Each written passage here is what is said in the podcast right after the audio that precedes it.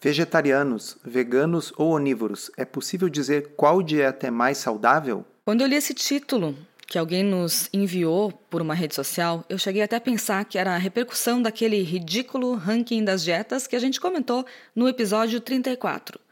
Mas não, essa é a tradução de um site de notícias acadêmicas The Conversation, escrito por uma diretora de especialização universitária em vegetarianismo e planejamento dietético em alimentação vegetariana. E a notícia em português foi publicada na BBC Brasil. Será que tem algum viés?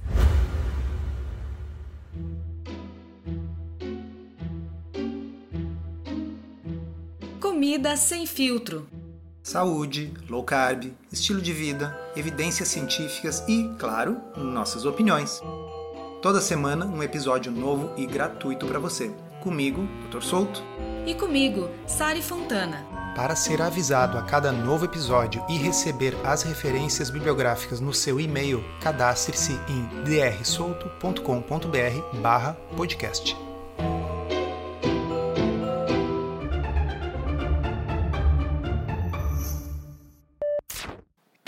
lá, abre aspas.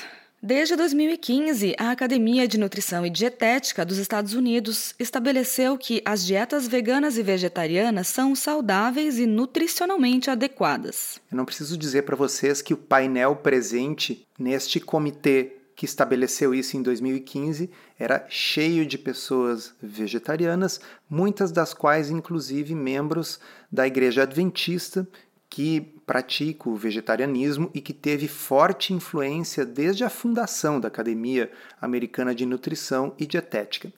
2015 foi o mesmo ano em que Steven Nissen, que é o diretor de medicina cardiovascular da Cleveland Clinic, publicou um editorial espetacular chamando essas diretrizes de uma zona livre de evidências. Estaremos enviando o link dessa postagem e de várias outras coisas que nós vamos citar no podcast de hoje para quem estiver assinando o e-mail em drsolto.com.br/podcast. É livre, é grátis, basta colocar o seu e-mail lá para receber sempre as notícias aqui do podcast. Porque, ao contrário dessa matéria, a gente cita as referências da onde saem as informações que a gente menciona. É, bem colocado. Eu vou citar só um trechinho do que dizia o Dr. Nissen lá naquela época neste editorial. Um estudo observacional, o Nurses Health Study, estudo da saúde das enfermeiras, é um estudo de Harvard, tá? gerou uma pletora de alegações questionáveis sobre dieta.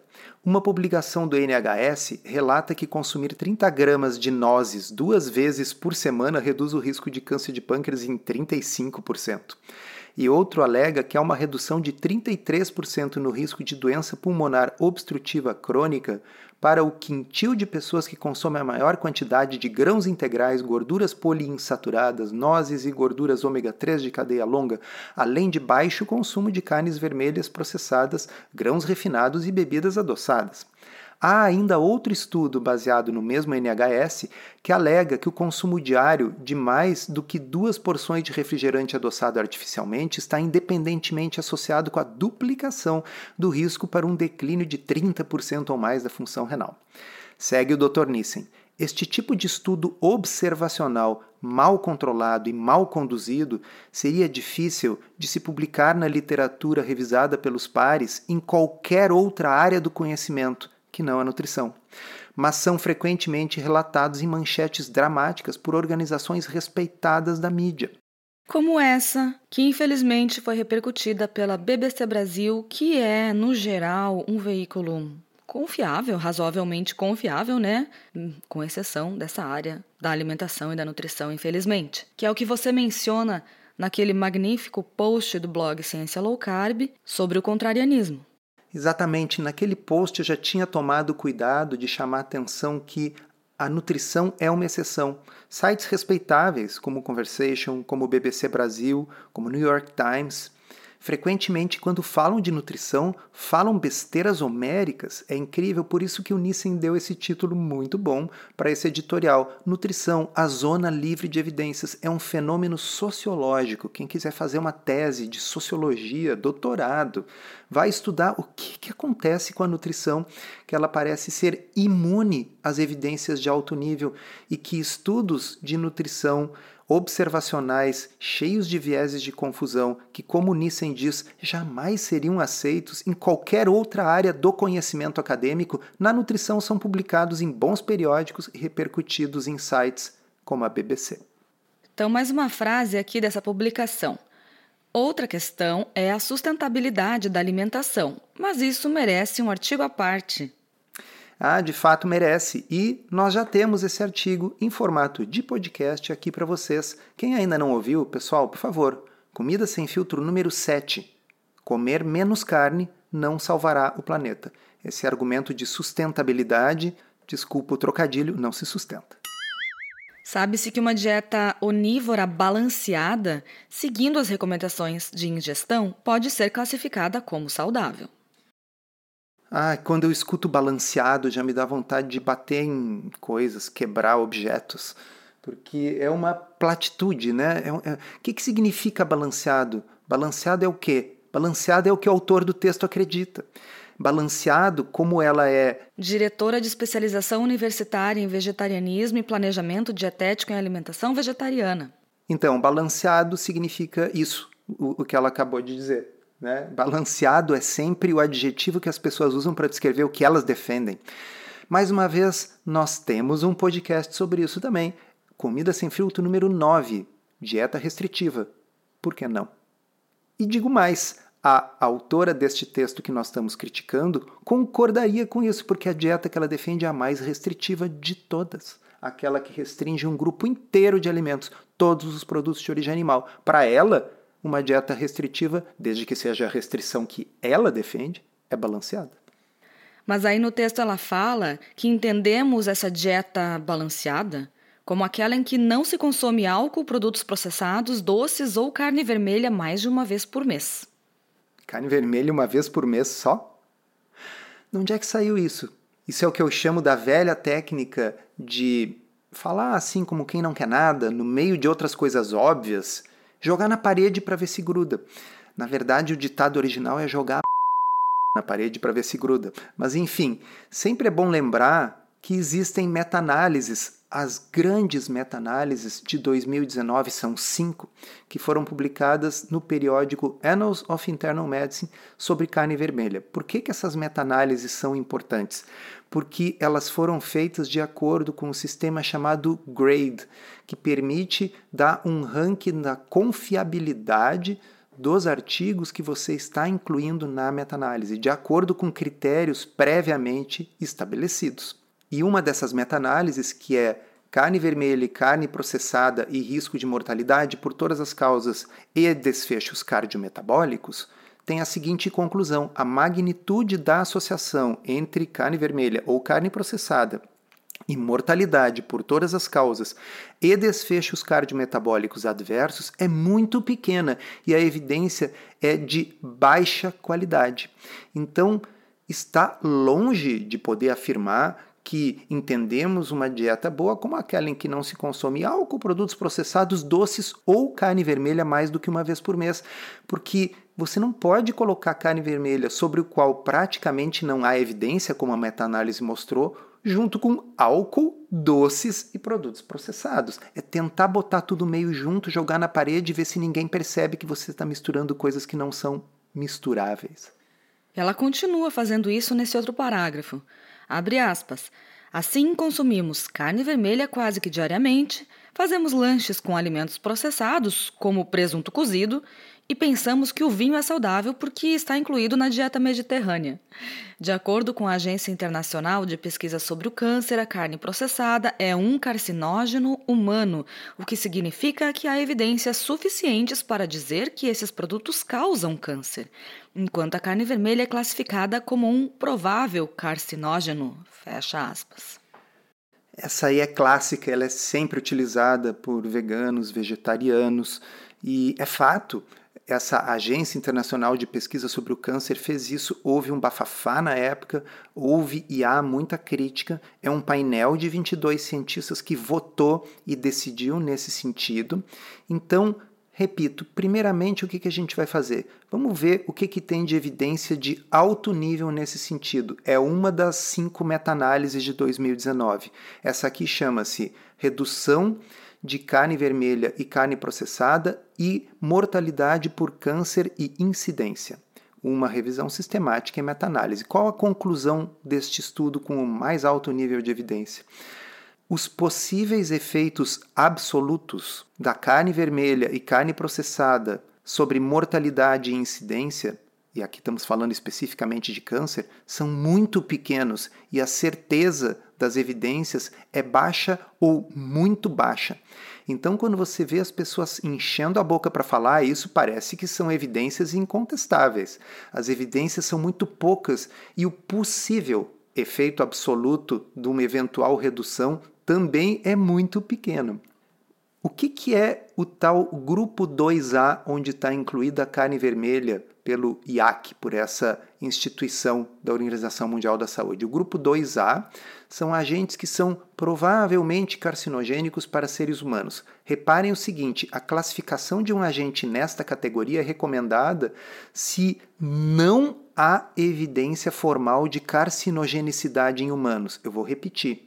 Nesse grupo 2A, onde está a carne vermelha, estão incluídas coisas para as quais não há evidência formal de carcinogenicidade em humanos. Mas as pessoas acham que pode ser baseado em outras evidências indiretas, experimentos em animais.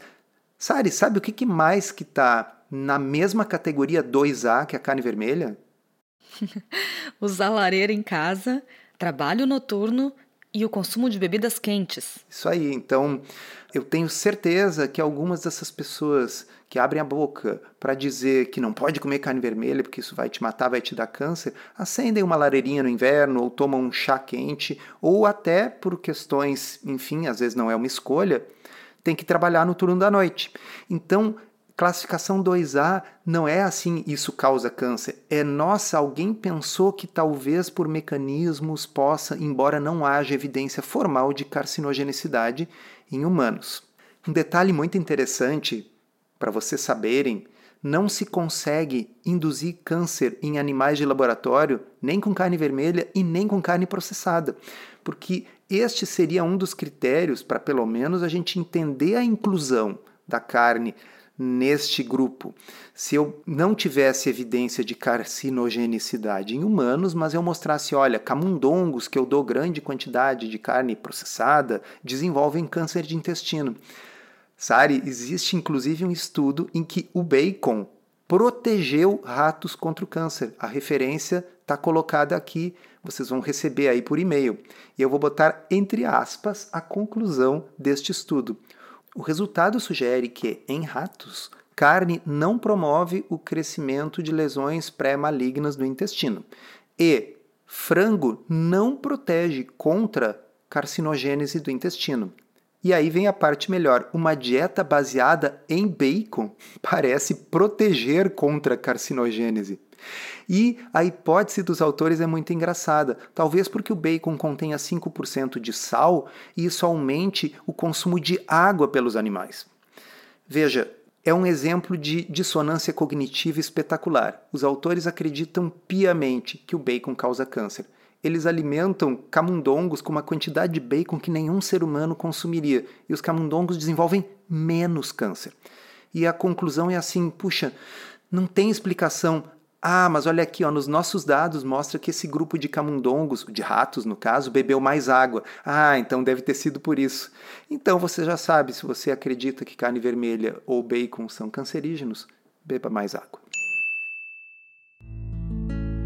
Para você que gosta do formato em áudio e quer um guia completo para desvendar a dieta low carb, conheça o Podcurso Low Carb da Teoria à Prática. São mais de 20 horas de conteúdo exclusivo para ouvir onde e quando quiser.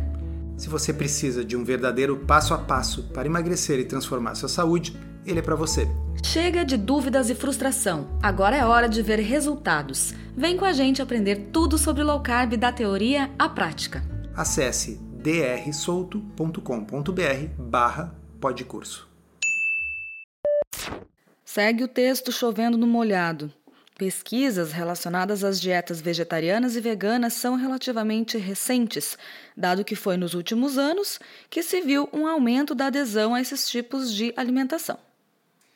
Bom, primeiramente, isso não é verdade. Tem vários estudos com vegetarianismo publicados há muitos anos. E o grande problema desses estudos é o chamado viés do usuário sadio, porque os indivíduos que seguem esse tipo de alimentação também tendem a beber menos, fumar menos, cuidar mais do peso e da saúde em geral. Mas existe um estudo que cuidou para controlar para este viés e esse estudo teve uma ideia muito simples.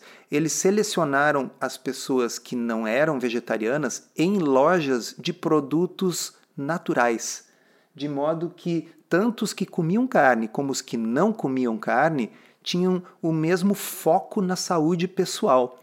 Ele foi um estudo com 11 mil pessoas, um acompanhamento de 17 anos, e o que se mostrou é o seguinte: a mortalidade era a mesma comendo carne ou não, mas a mortalidade, tanto nos que comiam como nos que não comiam carne, era a metade da mortalidade na população geral, o que mostra como é absurdamente importante essa questão das pessoas serem focadas na própria saúde ou não.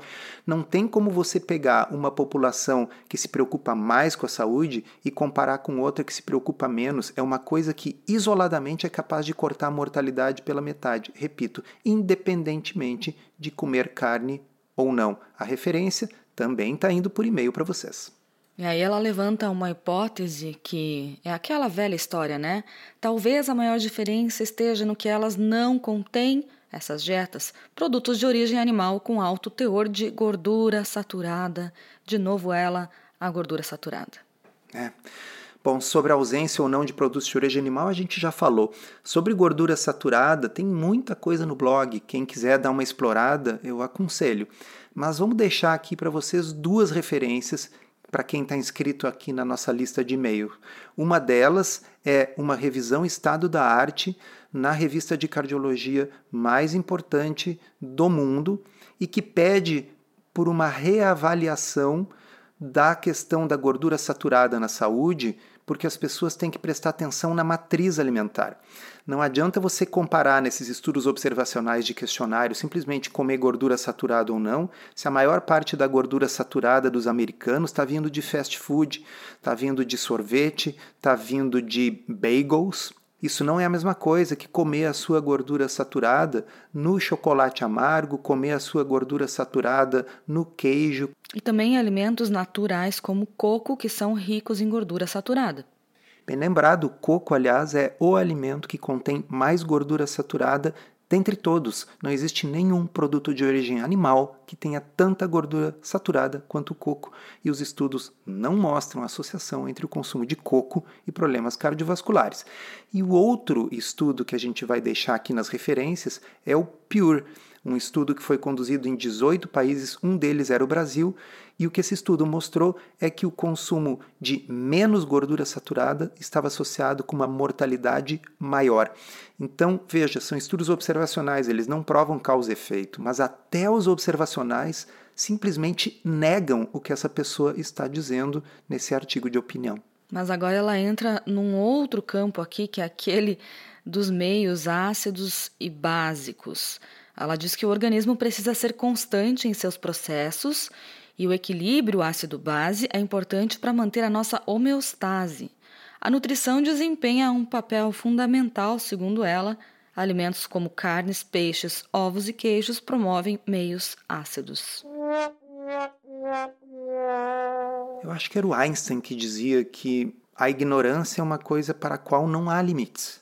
Se não era, bom, a gente sempre diz que o Einstein disse tudo, né?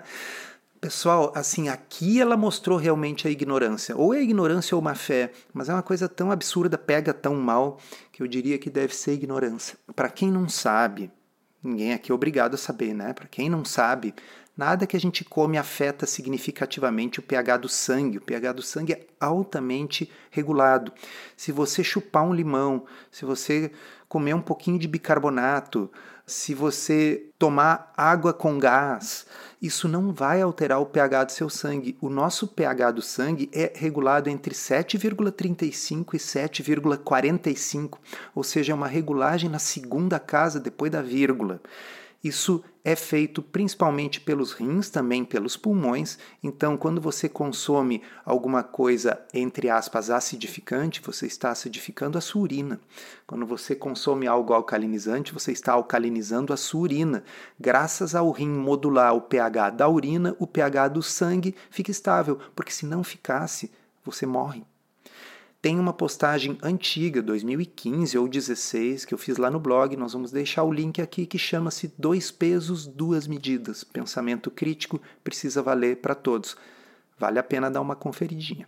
E agora ela coloca um absurdo que eu nem sei se eu entendi, porque ela fala que uma outra doença bem conhecida relacionada à alimentação é a diabetes tipo 2 e que as pessoas com padrão baseado em produtos vegetais têm um risco menor de desenvolvê-la, uma vez que os produtos vegetais atuam sobre diferentes parâmetros, reduzindo esse risco.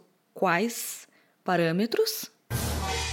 É muito engraçado porque ela faz uma grande salada. O que, que acontece?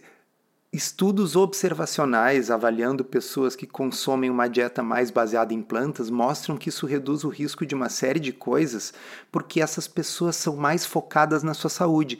Por isso que aquele estudo que eu citei lá em cima é importante, porque ele comparou pessoas que consomem carne, mas que também são focadas na sua saúde, porque elas foram pinçadas, escolhidas em lojas de produtos naturais, e essas pessoas não têm um risco maior de desenvolver as doenças. Ou seja, os estudos observacionais estão simplesmente quando observam pessoas que consomem uma dieta com menos carne, focando nos escoteiros do grupo, os bem comportados. Aí isso não tem nada a ver com a questão que sim pede por uma resposta que quais seriam os tais diferentes parâmetros e mecanismos através dos quais a gente poderia explicar isso. Lembrando que açúcar é uma coisa de origem vegetal. Então, quais seriam esses alimentos vegetais que protegem uma pessoa de ter diabetes tipo 2. Sim, é algo tão evidente de tudo que você pode comer, de todos os alimentos possíveis que você pode consumir, os únicos capazes de desregular a glicose no sangue, de aumentar a glicose, são de origem vegetal, porque enquanto não descobrirmos animais que façam fotossíntese, açúcar e amido vêm de plantas. Não só isso, tem o oposto também, que é o fato de que existem mais ou menos 20 ensaios clínicos randomizados de low carb que ou melhoram ou até colocam em remissão o diabetes tipo 2. E esses estudos usam grande quantidade de produtos de origem animal, inclusive carne. Então eu pergunto, Sari, como é possível que algo que ela está dizendo que causa diabetes possa ser usado para tratar ou até eliminar o diabetes. Carne. Não tem o menor sentido. E ainda para encerrar com chave de ouro, ela volta a trazer mais um argumento furado, que é a importância dos estudos sobre a microbiota intestinal e a sua relação com algumas doenças. Mas ela só joga isso, essa frase solta aí no meio sem explicar absolutamente nada. É, porque microbiota tá na moda. Aliás, casualmente, adivinha, nós já temos um episódio sobre isso. Comida sem filtro número 5, microbiota intestinal, hope or hype, quer dizer esperança ou exagero. Veja, pessoal, não se trata de dizer que a microbiota não é importante para a saúde ou para a doença. Mas o que vocês vão aprender neste podcast é que nós sabemos muito pouco sobre o assunto e que não é correto dizer que a influência nas proporções de diferentes bactérias é um motivo para fazer ou deixar de fazer algo. O que importa são os ensaios clínicos randomizados. Eu não me interesso em saber como é que fica o gênero Firmicutes ou o gênero Bacteroidetes naqueles 20 ensaios clínicos randomizados que mostraram que low carb melhora ou coloca diabetes em remissão. Só me interessa que melhora e coloque em remissão. O que importa são os desfechos concretos e não a engenharia reversa do seu cocô. E para encerrar em concordância com o estilo de todo esse texto, ela diz que na alimentação os extremos podem não ser bons, mas, se bem planejados, são alternativas saudáveis. Hum, interessante, né? Que quando o extremo é reduzir carboidratos, Aí é desbalanceado, aí não pode, aí é radical. Mas quando o extremo é eliminar a totalidade dos produtos de origem animal, aí é um extremo bom. E de alguma forma, segundo ela mesmo colocou, é balanceado. Ou seja, balanceado, como a gente já colocou num episódio prévio, é uma coisa que não tem nenhum significado intrínseco. Balanceado é uma forma de dizer que aquilo que você faz é bom. E, curiosamente, é isso. O extremo de reduzir carboidratos, por exemplo, nossa, é super radical. Agora, quando o extremo é eliminar todos os produtos de origem animal, Vou repetir a frase dela. Os extremos podem não ser bons, mas se bem planejados, leia-se. Se for o extremo que eu gosto, se for veganismo, são alternativas saudáveis.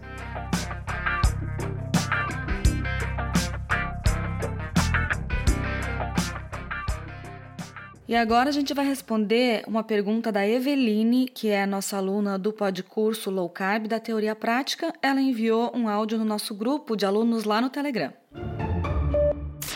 Olá pessoal, tudo bem? É, eu estou passando para pedir, deixar como sugestão de assunto a, a questão de pessoas que já não têm a vesícula, que é o meu caso. É, porque desde, eu acho que tinha, não tinha nem 20 anos quando eu retirei a vesícula. É, então, acredito que também possa ter outras pessoas que tenham dúvidas de como que, é, como que fica o funcionamento de tudo com a questão de não ter a vesícula e o consumo de gorduras. Obrigada. Essa é uma dúvida bastante comum, comum a ponto de eu já ter feito até uma postagem sobre o assunto, volta e meia aparece em consulta, a gente fala sobre isso em cursos, palestras. E por que dessa dúvida? Porque a função da bile produzida pelo fígado é emulsificar as gorduras. A bile funciona como um detergente. A bile ela é produzida de forma contínua pelo fígado. Quando a gente está em jejum, a gente acumula a bile na vesícula. E quando a gente come, o intestino detecta a presença de gordura, secreta um hormônio chamado CCK, e esse hormônio faz com que a vesícula se contraia e lance a bile no intestino. O que, que acontece com as pessoas que não têm vesícula? Veja, elas continuam produzindo bile. Como eu disse antes, o fígado produz bile continuamente. Como essas pessoas não têm vesícula, a bile vai sendo lançada no intestino aos poucos. Há uma série de animais carnívoros que consomem, portanto, uma dieta de alta gordura que nem tem vesícula. Então, a vesícula não é uma coisa observada em todo o reino animal ou em todos os carnívoros. Alguns animais têm, outros não têm, o que já mostra que é uma estrutura cuja função não é essencial para que você possa comer uma dieta com mais gordura. Na prática, o que a gente observa é que logo após a retirada da vesícula, algumas pessoas podem ter alguma dificuldade com uma refeição muito rica em gordura. Dificuldade essa que pode ser facilmente contornada simplesmente consumindo uma quantidade menor de gordura ou fracionando isso nas refeições. A esmagadora maioria das pessoas, com o passar do tempo, se adapta e isso passa a ser um não problema. De modo que não, não há nenhum problema em ter ou não ter vesícula, fazer low carb ou não, e Obviamente, se a pessoa se sente mal quando consome uma quantidade grande de gordura, e aqui, importante salientar, o máximo que vai acontecer é, por exemplo, fezes mais soltas ou uma diarreia. Não é arriscado, não é perigoso, não tem problema nenhum. Bom, a pessoa vai ajustar a dieta de acordo. E uma outra coisa importante: tem muita gente com vesícula que tem exatamente os mesmos sintomas. Se consumir uma quantidade muito grande de gordura num churrasco, por exemplo, pode ter uma diarreia uma hora depois. E o que, que essas pessoas fazem? Tentam evitar esse consumo todo de uma vez só, ou, ou também se acontecer de vez em quando, qual é o problema, né? Então, mais uma vez, só para salientar, não é uma contraindicação para fazer low carb ou para fazer qualquer tipo de alimentação, ter vesícula ou não. Encerramos assim esse episódio do Comida Sem Filtro, que foi idealizado, roteirizado e produzido por nós. Se você gostou, divulgue para os seus amigos e inscreva-se na sua plataforma preferida para não perder nenhum episódio. As informações contidas neste podcast são apenas para fins informativos e podem não ser apropriadas ou aplicáveis às suas circunstâncias individuais. Este podcast não fornece aconselhamento médico ou profissional e não substitui a consulta com um médico e ou nutricionista. Não use este podcast para diagnóstico ou tratamento médico. Qualquer sugestão é apenas uma recomendação geral, que não é específica para qualquer pessoa ou doença em particular. Thank you.